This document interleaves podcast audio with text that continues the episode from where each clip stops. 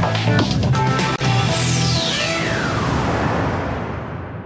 autour de la réforme des retraites. Ce sont les sénateurs désormais euh, qui vont examiner euh, le texte à partir de demain. Et on a appris euh, cet après-midi que l'unité syndicale tenait bon puisque tous les syndicats de la SNCF désormais appellent à une grève reconductible à partir du 7 mars. Donc le débat parlementaire d'un côté et puis de l'autre un mouvement social qui veut s'inscrire dans la durée. On va en parler avec Anna Cabana. Bonsoir Anna. Bonsoir Olivier. Ce soir face à Alain Duhamel. Bonsoir Alain. Bonsoir. Alors avant de parler de nos amis sénateurs, quand même un mot sur euh, ces syndicats euh, qui restent unis. La CFDT Cheminot, euh, qui est le quatrième syndicat représentatif de la SNCF, a donc rejoint la CGT, Sud, l'UNSA pour une grève reconductible à partir du mardi. C'est-à-dire, on va vers des journées compliquées dans les transports. Bah, c'est-à-dire que ça, c'est le, le prologue de ce que va être le mois de mars le mois de mars, ça va être un face-à-face permanent entre la légitimité parlementaire et la légitimité syndicale, entre le peuple des urnes et le peuple des rues. Et on va voir ça sans arrêt. Il va y avoir cet antagonisme et je veux dire, ce qui est annoncé cet après-midi, c'était extraordinairement prévisible. la CFDT qui appelle à une grève reconductible, c'était pas gagné encore quelques semaines. Oui, vous avez remarqué, Anna aussi, que la CFDT et les autres centrales euh, ont mis euh, depuis des semaines et des semaines une stratégie commune qui a fonctionné. Alors je ne sais pas si elle sera durable, mais en tout cas elle durera bien jusqu'au moins la mi-mars. Alors c'est clair que c'est pas c'est pas une surprise. Là, il y a, y a, aucun doute, c'est pas une surprise. C'était même euh, c'était même annoncé, si vous voulez, entre les lignes, dans la bouche de tous euh, les leaders syndicaux. Et pour le coup, là-dessus, et Martinez et Berger euh, le laissaient entendre. Et c'est même l'objectif était de laisser passer les vacances scolaires pour ne pas empêcher les, les Français de partir en vacances et de dégainer dès après les vacances scolaires. C'est ce qui c'est ce qui, exactement ce qui va se passer. Pardon, une grève reconductible. Non, mais ça se joue en plus en même temps que va être examiné le texte au Sénat, puisque le le Sénat l'examine jusqu'au 12 mars. Et donc, vous avez le 7 mars qui est vraiment une date intermédiaire. Attendez, vous êtes en train de dire que ça va durer au moins jusqu'au 12 mars, cette grève reconductible. Ah non, mais ça va durer bien plus longtemps que ça. C'est-à-dire que là, on, rentre dans un braquage. Les cheminots vont pouvoir tenir Non, mais l'objectif, c'est de mettre, c'est de mettre, ils l'ont dit très clairement, les syndicats l'ont dit, c'est mettre la France à l'arrêt. Alors, je vous dis pas, attendez, je suis pas, je suis pas Madame Irma de la météo syndicale. C'est-à-dire que je ne sais pas vous dire euh, combien de jours euh, va, va avoir lieu la reconductibilité de la grève, mais ce qui est certain, c'est que ça va pas se jouer quelques jours seulement. Mars noir ou Mars attaque. Mars avril noir, enfin le printemps noir, si vous voulez. Mais il y avait un accord euh, depuis le début. Euh, la CGT acceptait que les grèves ne commencent pas pendant les vacances et la CFDT acceptait qu'à ce moment-là, la grève devienne reconductible à, la SNCF. Je veux dire. Berger se radicalise. Voilà. Oui, voilà. bien absolument, mais bon, c'est la réalité, c'est comme ça. Alors, au même moment, euh, les sénateurs examineront la réforme des retraites. Ça commence demain au Sénat. On sait que le Sénat est majoritairement à droite et donc plutôt favorable à ce recul de l'âge de départ. Ça sert à quoi finalement euh, que ça passe devant les sénateurs? eh, eh, bien, le, Sénat va faire le travail qu'aurait dû faire l'Assemblée nationale. Le Sénat va d'une certaine manière se substituer à l'Assemblée nationale. Le Sénat va euh, débattre, dialoguer améliorer un texte qui est toujours améliorable, le voter positivement ou négativement, probablement positivement. Et il le peut pourquoi? Ben, Il le peut d'abord parce que l'Assemblée nationale n'est pas arrivée à le faire. Bon, il peut ensuite parce qu'il a un, projet de réforme qui est le cousin germain de celui que présente Elisabeth Borne et qu'il votait année après année. Donc il ne se déjuge pas. Et puis il va apporter un certain nombre d'améliorations. On sait bien sur quoi ça va être sur les femmes, ce qui est très bien. Ça va être sur les carrières longues peut-être, ce qui serait pas mal non plus. Et ça va peut-être être même sur les, régimes spéciaux, ce qui serait une ânerie. Bon, mais euh, euh, il, n'empêche qu'il y a les moyens de le faire. En plus, au Sénat, euh, il n'y a pas d'insoumis ni de rassemblement national, et, il y a des pilotes expérimentés. Donc euh, voilà, on, a à partir de demain matin le vrai processus euh, législatif qui va se mettre en route face au processus syndical. Alors il y, a dans cet épisode quand même l'ironie de l'histoire politique, c'est qu'on sait qu'Emmanuel Macron, au fond, avait toujours tenu le Sénat pour une vieille, enfin voilà, une, la vieille étendard du bicamérisme à la française. Sous le premier mandat. Voilà, inutile. On se souvient aussi des passes d'armes mémorables entre euh, Gérard hmm. Larcher et Emmanuel Macron, notamment sur la réforme euh, constitutionnelle. C'était il y a cinq ans euh, exactement. Et c'est parce que Larcher s'était opposé hmm. en, tenant lieu de premier opposant de Macron euh, que Macron avait dû renoncer. À l'époque, Macron était, enfin même pendant sa, sa première campagne présidentielle, était vraiment l'apôtre au fond de du nouveau monde qui avait qui devait se passer du Sénat. Et on se souvient aussi, Alain Duhamel, je suis sûr que vous n'avez pas oublié ça, que dans la lettre aux Français qu'Emmanuel Macron avait écrite après, euh, au moment de lancer son grand débat après les Gilets jaunes, eh bien, il avait expliqué qu'il fallait réfléchir à une transformation et du Sénat et du Conseil économique et social. Au fond, c'était pas si utile. Là-dessus, Gérard Larcher, soit dit en était- passant, oui, était monté sur ses grands chevaux. Enfin bref, Oui, tout non, mais ça. soit dit en passant, cette idée-là qui est vieille comme euh, la Ve Oui. République, c'est très exactement celle que proposait le général de Gaulle en 1969. Oui, mais ce qui est amusant, c'est que le même Macron, qu'est-ce qu'il fait maintenant? Eh ben, le même Macron, au salon de l'agriculture, il nous dit je souhaite que le Sénat puisse enrichir ce texte avec ce qui Ah lui oui. paraît utile.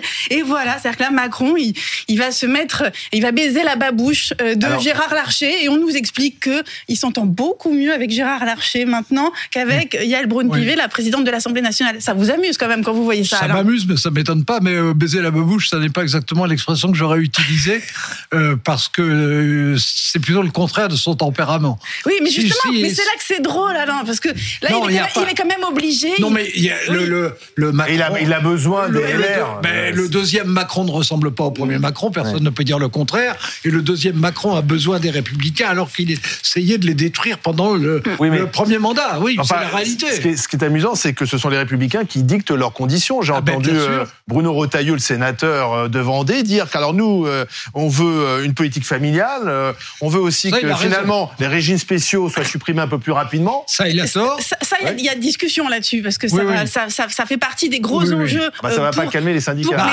pour la droite sénatoriale, voilà. Voilà. Mais oui, Ah. surtout dans la grève reconductible. Non, c'est oui, quand même c'est- assez étonnant que ce sont les, les, les républicains qui, comme à l'Assemblée, euh, au Sénat, vont euh, mener Bah, une balle. Euh, à l'Assemblée, ils ont tout empêché et au Sénat, ils vont tout permettre. Voilà. Alors, ça fait quand même une grande différence.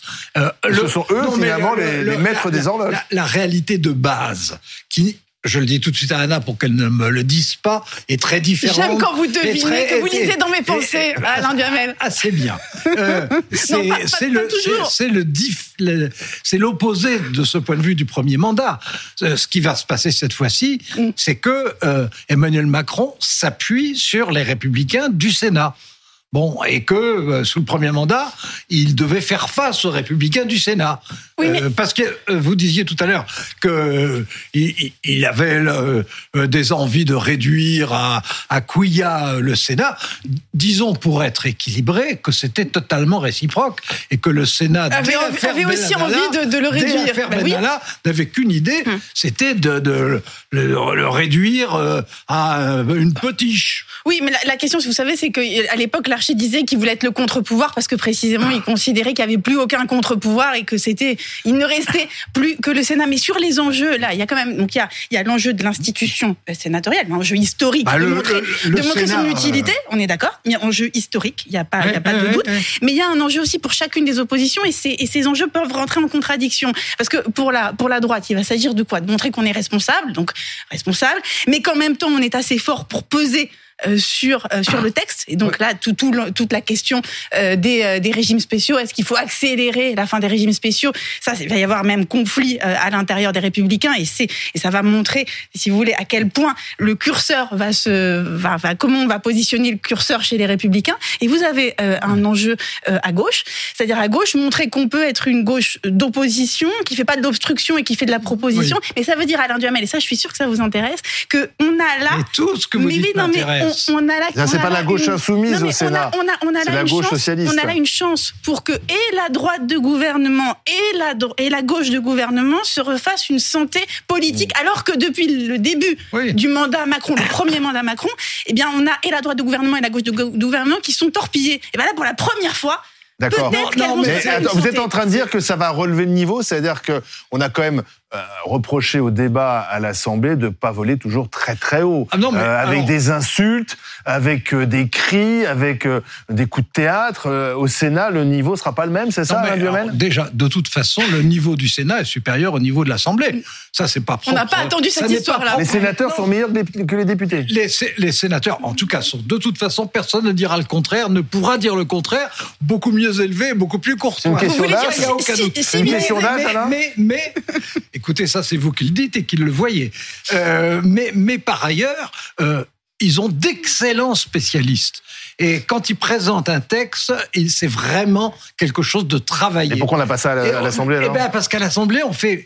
Mais c'est normal, c'est aussi la nature de l'Assemblée. À l'Assemblée, on fait plus de politique. Et au Sénat, on fait quand même plus de technique. Quand on regarde, quand on prend euh, un projet ou une proposition de loi, on la travaille à fond. À l'Assemblée, on, on polémique là-dessus. Ça n'est pas la même chose. Mais il faut aussi de la polémique. Et il faut aussi que les différentes sensibilités politiques, y compris extrémistes, s'expriment. Olivier Dussopt ne Ah, sera pas insulté Ah, euh, au Sénat. d'accord que là, quand même, ils vont faire, ils vont faire peut-être de la technique et on peut le souhaiter et je le souhaite ardemment, mais ils vont faire beaucoup de politique parce que Bah, vous avez vu sûr, que vous avez vu Bruno Retailleau est en train d'essayer d'avoir la peau euh, d'Aurélien Pradier par, et que et que là vous avez les barons de la Enfin, droite la qui peau, se liguent. la c'est- qui se liguent. Oui. C'est réciproque, hein, parce que mais quand- c'est c'est mais plutôt. je, je ne dis pas le contraire. C'est plutôt Pradier qui s'est directement opposé, Opposé. et au Sénat. Absolument. Et à, et à- et à Explicitement. Bruno Retailleau. Oui, mais c'est pas le même Mais- langage qui est utilisé mais- au non, mais- Sénat. Mais non, on est alors attendez, on est plus feutré. Vous connaissez, vous connaissez les expressions, c'est-à-dire les tapis, enfin les moquettes rouges du Sénat euh, permettent d'étouffer euh, tout et, et aussi les, les crimes politiques qui sont commis euh, dans cette enceinte. Ça, on le sait. Ça veut pas dire qu'ils sont gentils les sénateurs. Ça veut pas dire ça. Ça veut dire que ils, ils se comportent euh, de manière euh, plus civilisée, c'est-à-dire plus urbaine. Vous n'aurez pas euh, Oui, mais- le chaos radical, Mais parce que mise pourquoi en scène et outrancier. Mais parce qu'il n'y a pas d'insoumis au Sénat. Ni, ni de Ni- Rassemblement ni de national. Oui, enfin, c'est surtout les insoumis euh, qui ont été montés Ah, ça, du doigt ça, dans leur ça, comportement à l'Assemblée. sur les sur les retraites, Sur la retraite. sûrement. Sur d'autres sujets, ça sera différent. D'accord. hein. Enfin, c'est la grande façon- différence. Mais bien sûr, mais c'est normal que la véhémence soit à l'Assemblée nationale. Ce qui n'est pas normal, c'est que ce soit le désordre institutionnel. C'est normal qu'on soit plus serein au Sénat et c'est normal qu'on travaille plus au Sénat. Ça ne veut pas dire que le Sénat n'a pas d'arrière-pensée politique. Bien sûr qu'il a une des arrière-pensées C'est même les pires des arrière-pensées et- politiques se, et- se- et- se jouent là-bas. Et le Sénat a en tête, et d'ailleurs a largement les moyens de, euh, imposer en réalité ce qui était son projet de loi des Alors. retraites depuis quand même, c'est la cinquième année. Alors, vous êtes des spécialistes. Ceux qui nous regardent, et moi-même, on n'est pas forcément des grands spécialistes de la vie parlementaire. Que va-t-il se passer? Le Sénat va en débattre. Oui. En commission à partir de doute- ils demain. vont, non, ils vont voter sans doute la réforme. Et Oui. ensuite, euh, Et la ensuite, réforme votée revient à l'Assemblée. Non, non, non. Non. Ah, Ensuite, il y a une commission, Commission mixte, mixte. paritaire composée à égalité de députés et de sénateurs, mais au sein de laquelle ceux qui sont favorables à la réforme, pas forcément à la réforme d'Emmanuel Macron, mais à la réforme des retraites du Sénat, sont en majorité parce que c'est à la fois les sénateurs et la minorité de droite de l'Assemblée qui, sur ce point-là, vont converger. Donc, le texte Sera adopté. non, le texte ensuite, il faut encore qu'il soit voté. À l'Assemblée. Alors, à l'Assemblée et au Sénat. Et de nouveau. Et Ah oui. on peut imaginer qu'à l'Assemblée, ça ne passe pas. Moi, je crois que ça passera quand même à ce moment-là, parce qu'autrement, ça Mais les obligerait, de la droite. autrement, ça obligerait les députés LR À les s'opposer publiquement aux sénateurs LR, ce qui ne fortifierait Mais pas alors, ça nous emmène euh, jusqu'où, là, cette histoire? Fin mars. Oui. Fin mars Oui. C'est pour Oh, ça que- c'est c'est pour ça encore- qu'on disait qu'il y avait un vrai mars noir euh, dans, Fin dans- mars. dans les grèves Oui. et le blocage Est-ce que les. Français vont pas être exaspérés Non, de mais tout ça ça ne veut pas dire que les blocages Non. dureront jusqu'à fin mars. Mais ça veut dire que ça peut, Mais ça, enfin, ça peut être quand arriver. même concomitant. Ça peut arriver. Voilà. On, on va avoir un, un mois de mars convulsif.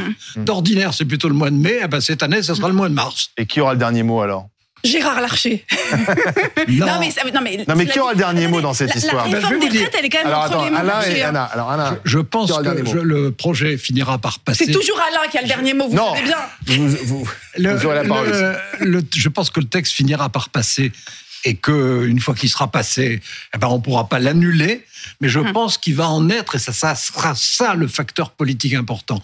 Ça sera pas que le projet de loi des retraites ait été voté, c'est qu'il en restera un ressentiment et une amertume terrible chez les Français et que ça risque de colorer toute la fin du second mandat. Anna, Oui, parce qu'en qui aura fait, le dernier mot, alors Non, mais- C'est la question. Non, parce qu'ils ils veulent, Emmanuel Macron, Elisabeth Borne, Olivier Dussopt veulent une espèce de, de légitimité parlementaire euh, à ce texte. Et donc, au fond, le Sénat, Bah, ils ont- probablement, obligatoire, bien sûr, oui. bien sûr, mais ils ont besoin de cette estampille dans la, dans, dans les, dans la contestation et, et le charivari euh, d'aujourd'hui. Et en vérité, on n'est même pas sûr que ça suffise, même quand bien même ce texte serait-il voté, qu'au fond cette légitimité, le mot même de légitimité, va avoir du mal à, à être attaché euh, à ce texte dans euh, l'imaginaire collectif français. Il y a Ça, deux on, on le voit bien. Ben oui. Il y a deux légitimités. Il y a une légitimité parlementaire et politique et il y a une légitimité syndicale et processionnaire. Et vous avez eu le dernier mot. Toujours. C'est ça le talent et l'expérience, comme un sénateur. Merci Alain Duhamel, merci Anna Cabana.